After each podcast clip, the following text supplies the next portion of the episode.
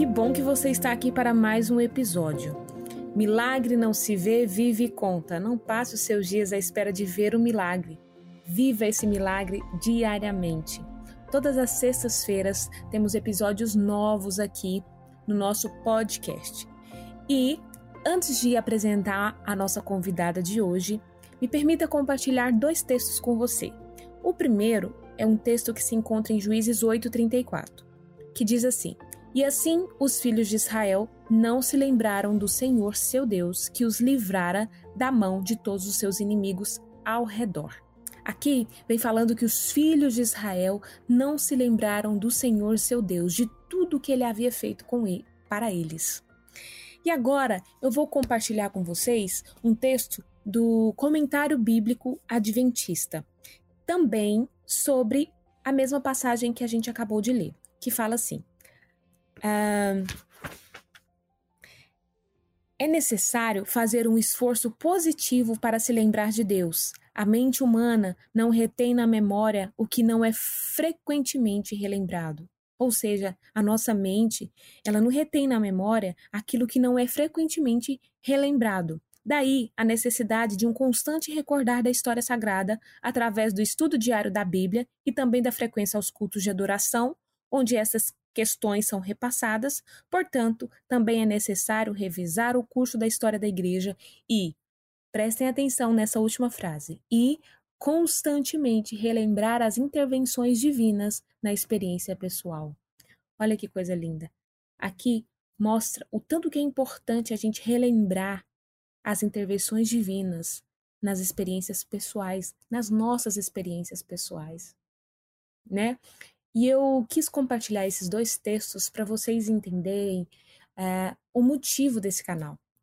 Todas as sextas-feiras a gente tem episódios aqui de relatos, de histórias, de testemunhos, de milagres, de bênçãos, de, de orações respondidas, para fazer com que nós relembremos do poder maravilhoso de Deus. Porque se isso não for relembrado para a gente frequentemente, a gente acaba o quê? Se esquecendo do poder maravilhoso de Deus. Então, Assista esses episódios todas as sextas-feiras aqui no nosso podcast. E a nossa convidada de hoje é a Mariana Homloff. Mariana, ela é natural de São Paulo, capital, mas foi bem pequena, cresceu no interior de, do Espírito Santo. Ela aceitou o nosso convite de estar aqui compartilhando com você nesse podcast um testemunho maravilhoso e impressionante. Eu mesma, quando estava ouvindo, eu falei: não, não é possível que isso aconteceu, não é possível. Então fique aqui e ouça essa história.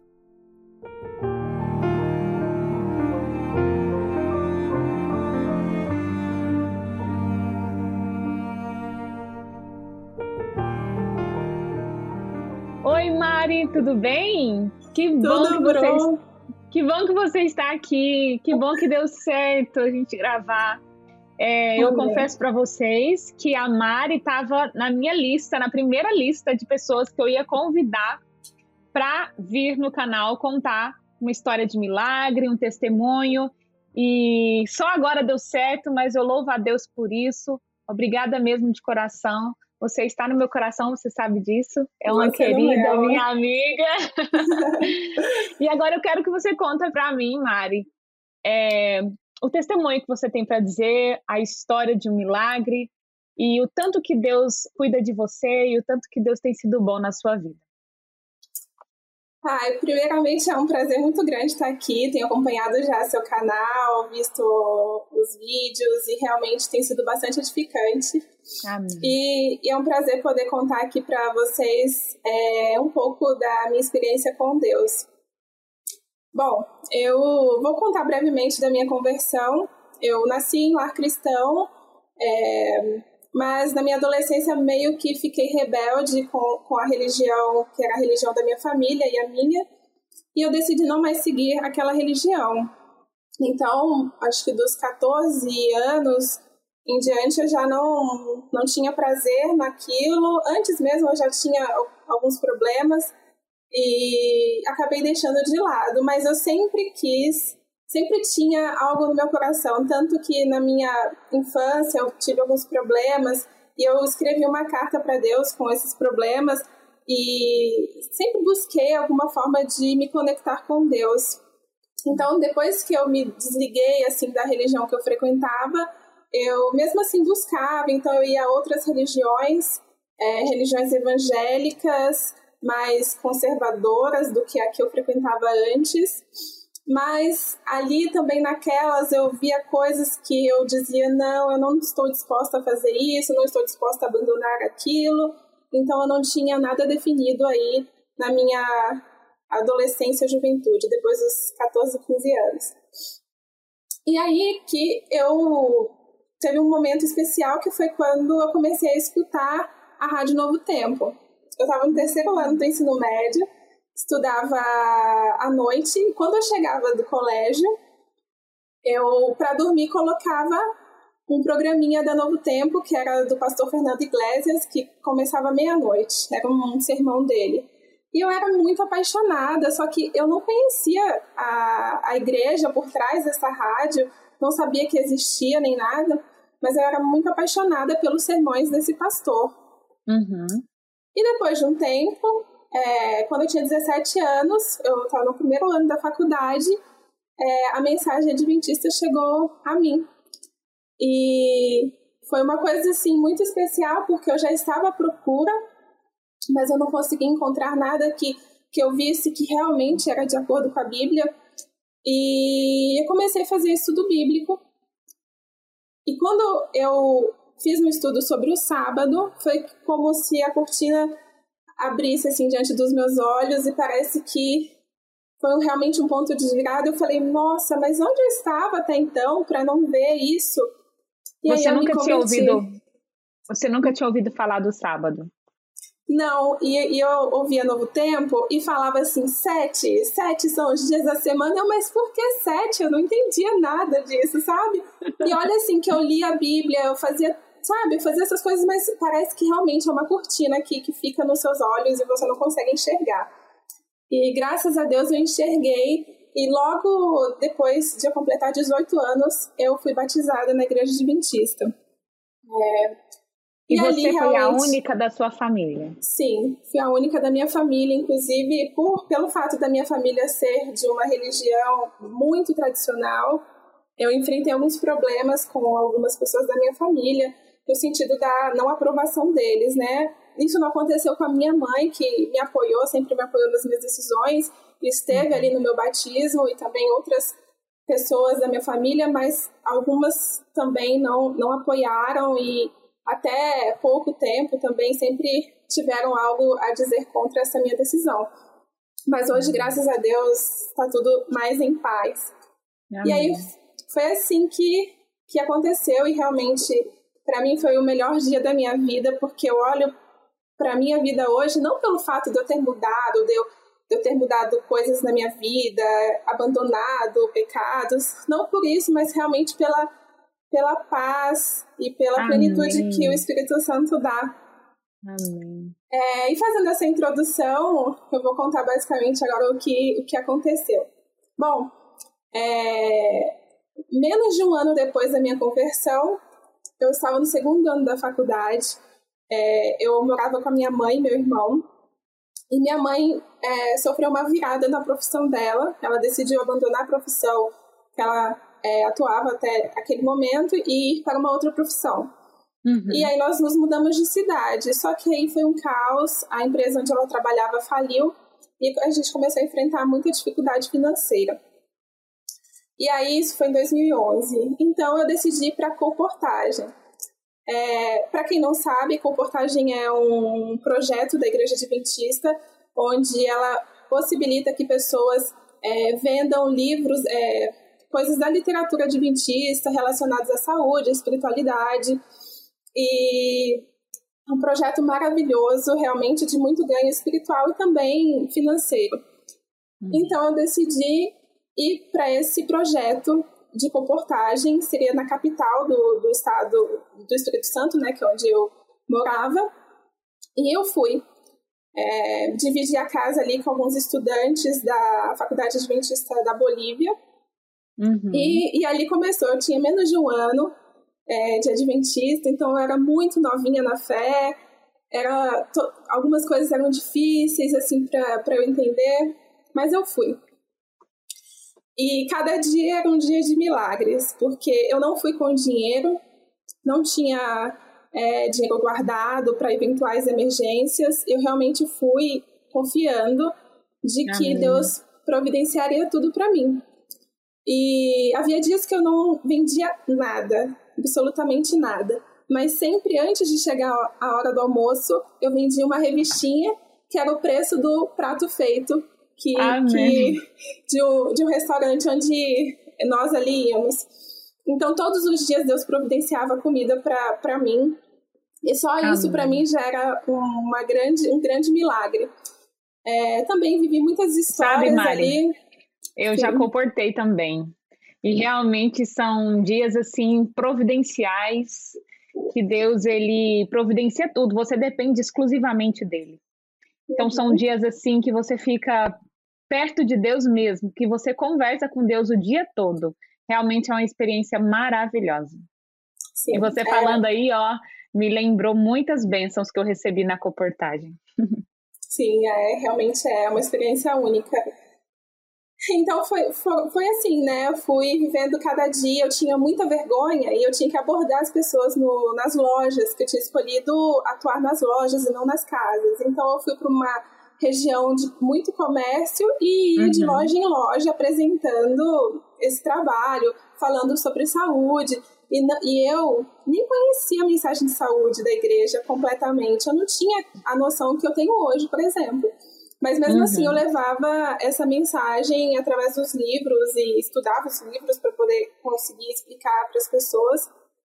Uhum. E aí teve um dia que foi o dia mais marcante assim para mim, foi um é uma coisa que quando eu me lembro eu realmente vejo que que Deus realmente faz coisas sobrenaturais e te coloca no meio das coisas sobrenaturais para você olhar e falar, puxa, realmente Amém. fora do meu controle, realmente Deus fez. Nesse dia, é, tinha, tinha um livro em especial que eu queria que todas as pessoas comprassem, que é O Grande Conflito.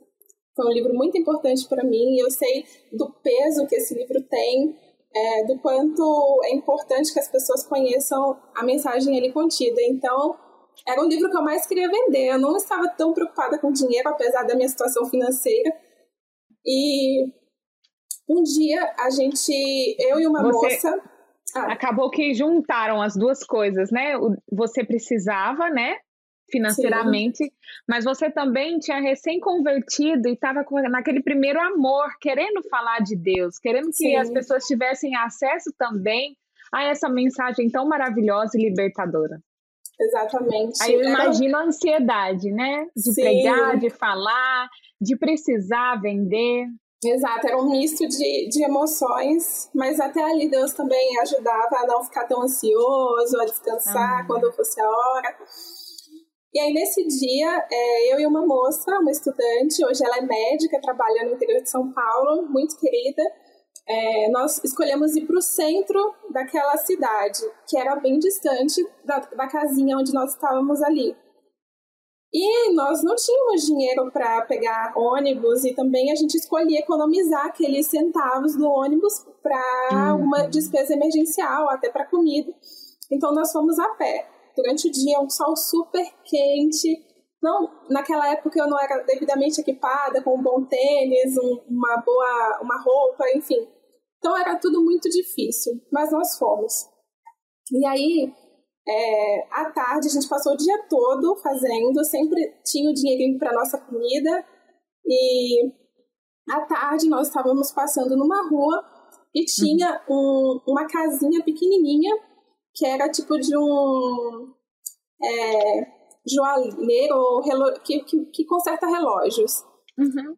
E, e, e, vizinho ali próximo tinha uma tipo um, um lava-jato e aí a minha amiga escolheu ir nesse Lava Jato e eu fui nessa, nessa joalheria.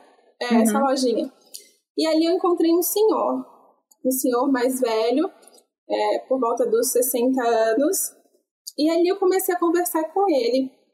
Ele era um homem extremamente inteligente. Atrás dele, assim, era tudo cheio de cacarecos, mas tinha vários livros, livros de direito, livros de várias áreas eu falava qualquer coisa com ele de história, de, de direito mesmo, porque na época eu estudava, é, ele sabia responder tudo, mas ao mesmo tempo ele era muito simples e muito humilde.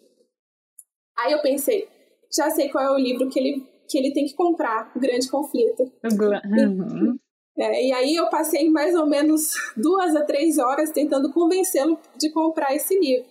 E nesse, nesse meio tempo de convencê-lo, eu também contava da minha experiência, da experiência que eu tive com o livro, é, como eu tinha visto que ele era bastante intelectual, apesar de ser humilde, é, eu comecei a, a, trazer os fatos históricos de como Ellen White faz é, o link entre a história e a Bíblia. E aí ele foi se interessando e ele me disse assim, olha, eu não tenho condições de te dar o dinheiro agora, se eu não me engano era 30 reais o livro.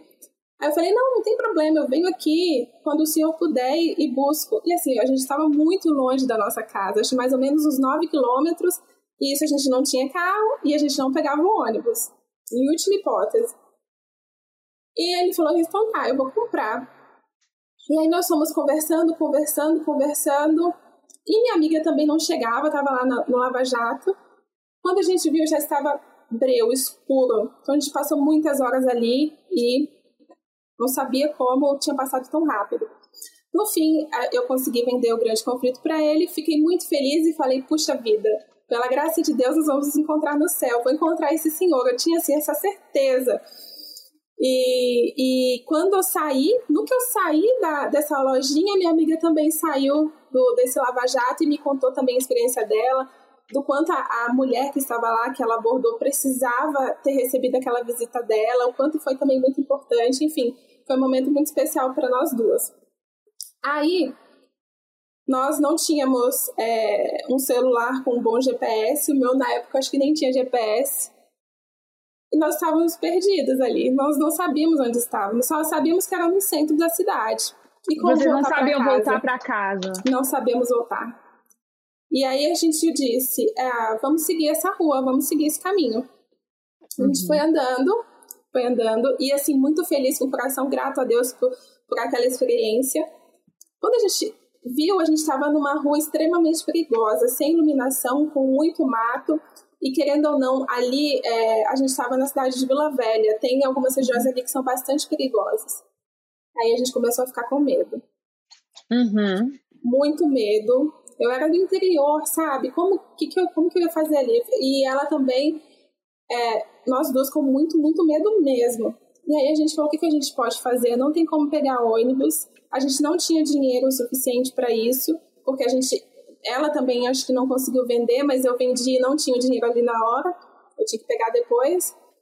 Aí a gente falou assim: vamos pegar uma na mão da outra e vamos cantando hinos.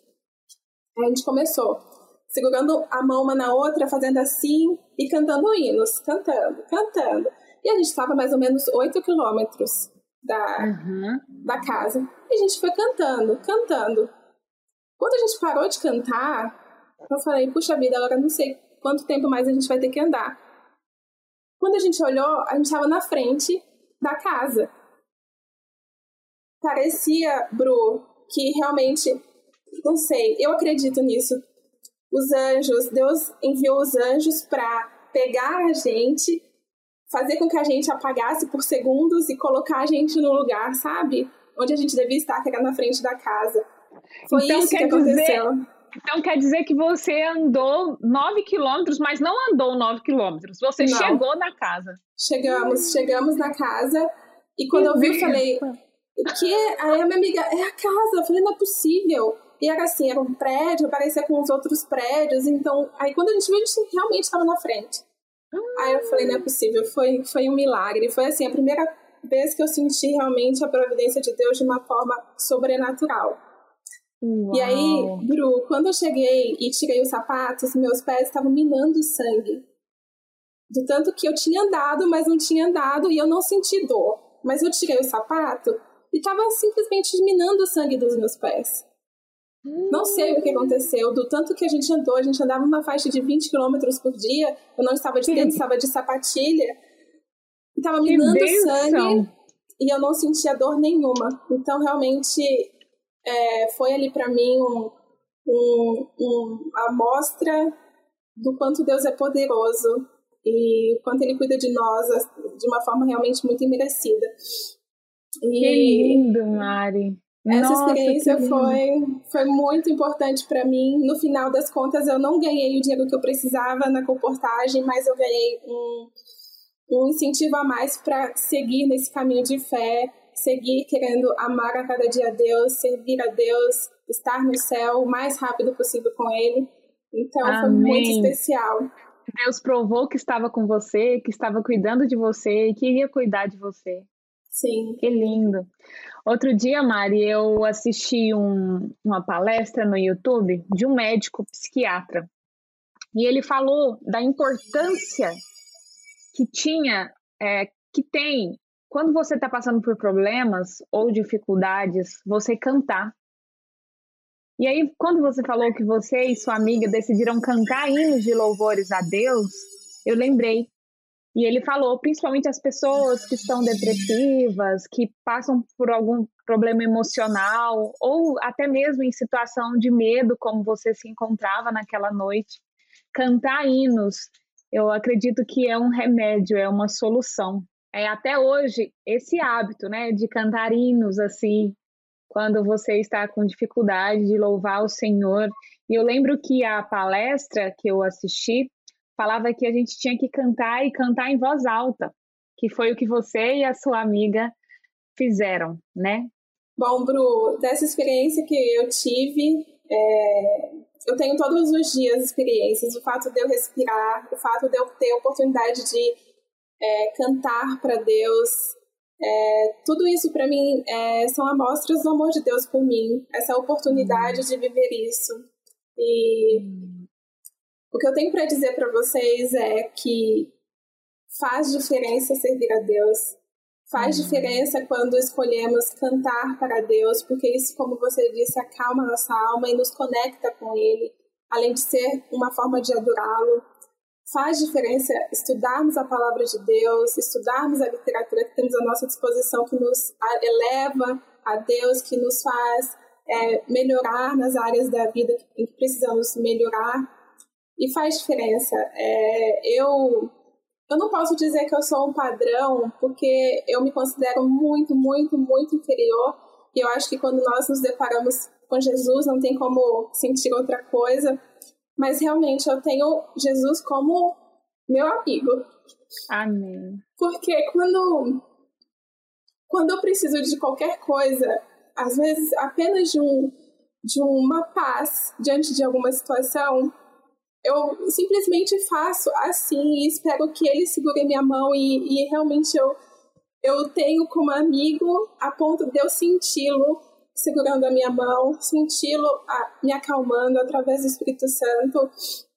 Por isso que eu digo, vale a pena. Não é que, que você vai ter seus problemas solucionados num piscar de olhos, mas só de enfrentar um problema com ele ali do lado, é, tendo a paz dele, é realmente aquilo que excede todo entendimento. Então, é, eu sou muito grata a Deus porque Ele me resgatou há mais ou menos 10 anos atrás. Me resgatou de uma vida que para mim era vazia, eu buscava felicidade em outras coisas, eu estava bastante perdida.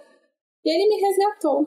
E assim, mesmo depois da minha conversão, Ele me resgata todos os dias é, para estudar a palavra, para cantar, para escolher ser fiel e principalmente para amá-lo, que eu acho que essa é a raiz de todas as coisas. Então, o meu maior desejo com essa minha experiência, agora que vocês estão ouvindo aqui, vocês desejem que Jesus seja amigo e que ele e crer que ele realmente faz coisas que não podemos imaginar, que não conseguimos crer, coisas sobrenaturais e que com essa fé é, possamos levar a vida de uma forma mais leve, mais tranquila, até que Ele realmente venha nos buscar. Esse é o meu maior desejo para todos vocês. Amém, amém, Mari. Deus seja louvado pela sua vida. Linda experiência de Deus, linda, linda esse relacionamento seu com o Senhor, lindo mesmo, inspirador. Eu tenho certeza que esse vídeo vai ser bênção na vida das pessoas que estão nos assistindo e também, e também estão nos ouvindo também através do nosso podcast. Amém. Muito obrigada, obrigada mesmo de coração. Deus de te abençoe. Nada. que você continue sendo amiga de Jesus. Amém. Amém. Fica com Deus, Mari. Beijo.